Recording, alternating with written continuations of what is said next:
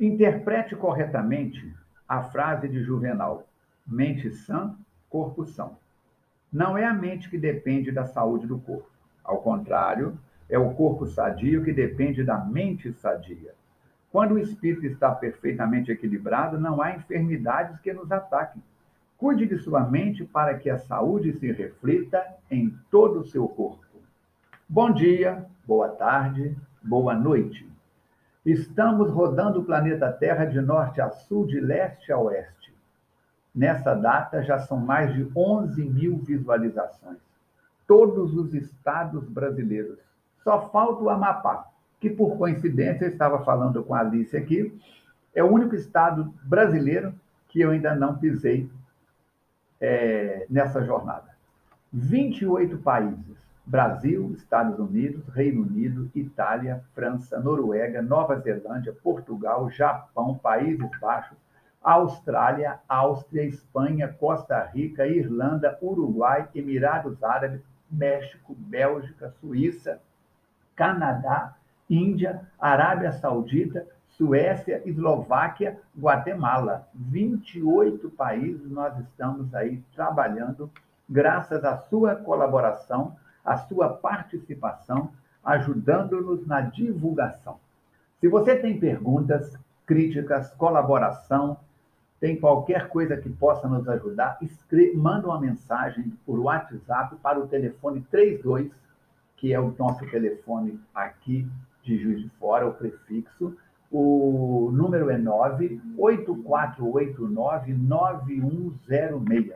É uma alegria muito grande chegar até você através dos recursos extraordinários do podcast com este programa que é Espiritismo para Iniciantes. Vamos lá, então? É para iniciantes ou para principiantes? É, já estou até confuso com, com essa história toda. E é, mandando mensagem para nós, se identifique o seu nome, o país, a cidade que você está, para que possamos colocar aqui no nosso mapa mundo, certo? Nós estamos começando, então, uma nova jornada, uma nova temporada, como colocamos. E a lição de hoje, é a, a, a podcast de hoje, é o 061. Vamos lá, então? Perguntas, perguntas, chuva de perguntas. O que, o que nos alimenta, Alice e a mim, é a sua participação. Este canal é seu. Primeira pergunta. Falcone, a reencarnação fortalece ou destrói os laços de família? Essa pergunta é muito interessante. Porque tem pessoas que falam assim: nossa, eu já tive quantas esposas, quantos maridos, quantos filhos, quantas sogras quando eu chegar no mundo espiritual, não sei quem sou eu, perdi minha identidade. Vamos lá. A reencarnação, ela distende os laços de família, não os destrói. Fundando-se o parentesco em afeições anteriores, menos precários serão os laços existentes entre os membros de uma mesma família. A doutrina espírita amplia os deveres da fraternidade. Por quê? Fraternidade para com o nosso vizinho, com o nosso servo, no aspecto daquele que nos presta serviço, é achar um espírito que nós estamos ligados pelos laços da consanguinidade. Quer saber mais? Confira no Livro dos Espíritos, questões 205 e 206. Os pais transmitem aos filhos, além da semelhança física, uma semelhança moral? Não. Por quê? Diferentes são as almas ou espíritos uns e outros. O corpo deriva do corpo. É a genética biológica, os cromossomos masculinos, os cromossomos femininos, do pai e da mãe, vão formar a sua genética. Cor da pele, cabelo, formato dos olhos e etc. O corpo deriva do corpo, mas o espírito não procede do espírito.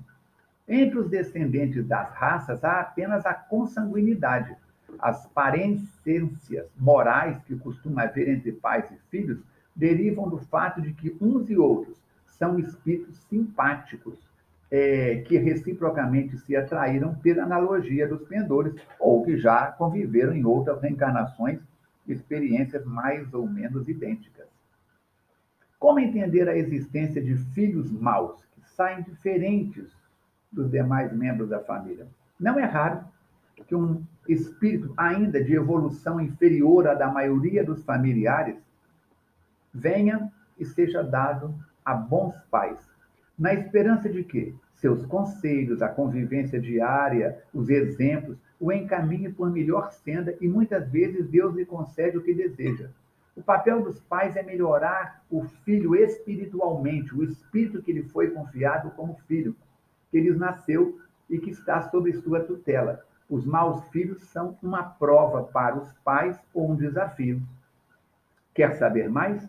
Livro dos Espíritos, questão 209 e 210. Lembre, se você estiver num local que permite, se estiver caminhando ou dirigindo, não tem jeito, de ter lápis e papel ao seu alcance aí para anotar tranquilamente.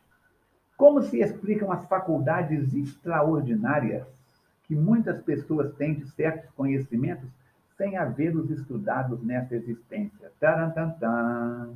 Lembrança do passado.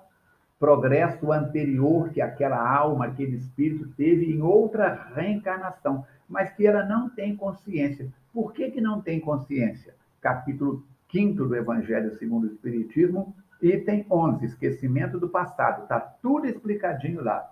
De onde que você acha que vem esses conhecimentos? O corpo muda, mas o espírito, porém, não muda. Troca de roupagem. Falcone, segundo o Espiritismo, qual é o objetivo da vida? Deus quis que os espíritos se voltassem para os interesses da alma, o aperfeiçoamento moral do homem, Eis aí o fim e o objetivo da vida. O espírito humano segue uma marcha necessária, imagem da gradação sentida por tudo que povoa o universo, visível e invisível. Todo progresso chega em sua hora. Lembra daquele ditado? Cada fruta amadurece na hora certa.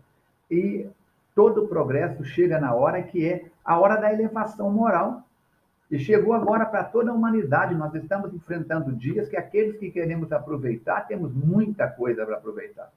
Ela não terá seu ápice, plenitude nos dias que vivemos, mas assistimos, contudo, à sua aurora.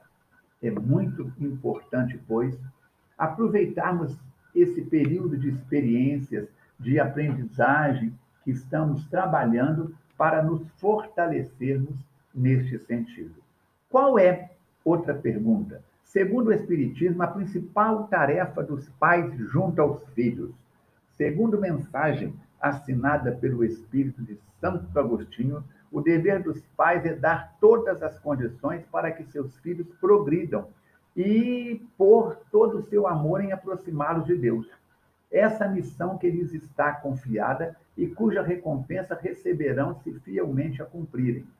Abre aspas, diz Santo Agostinho: Lembrai-vos que a cada pai e a cada mãe perguntará a Deus: Que fizeste dos filhos confiados à vossa guarda?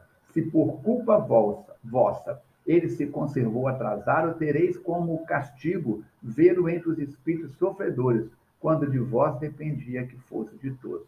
Fecha aspas. Onde está isso?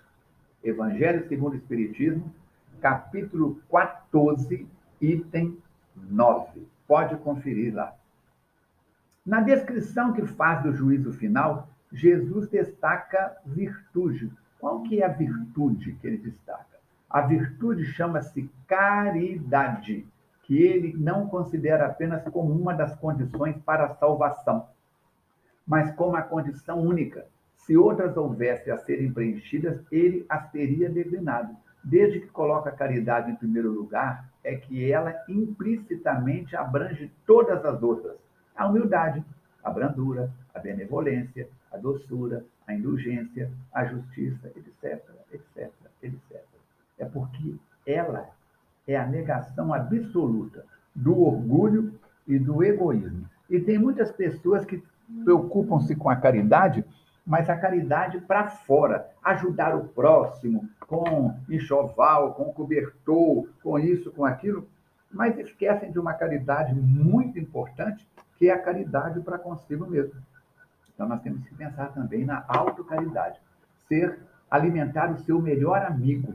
Quer saber mais sobre isso? Entra no YouTube e digita Armando Falcone, uma lenda indígena, para você ver a importância de você alimentar o seu melhor amigo.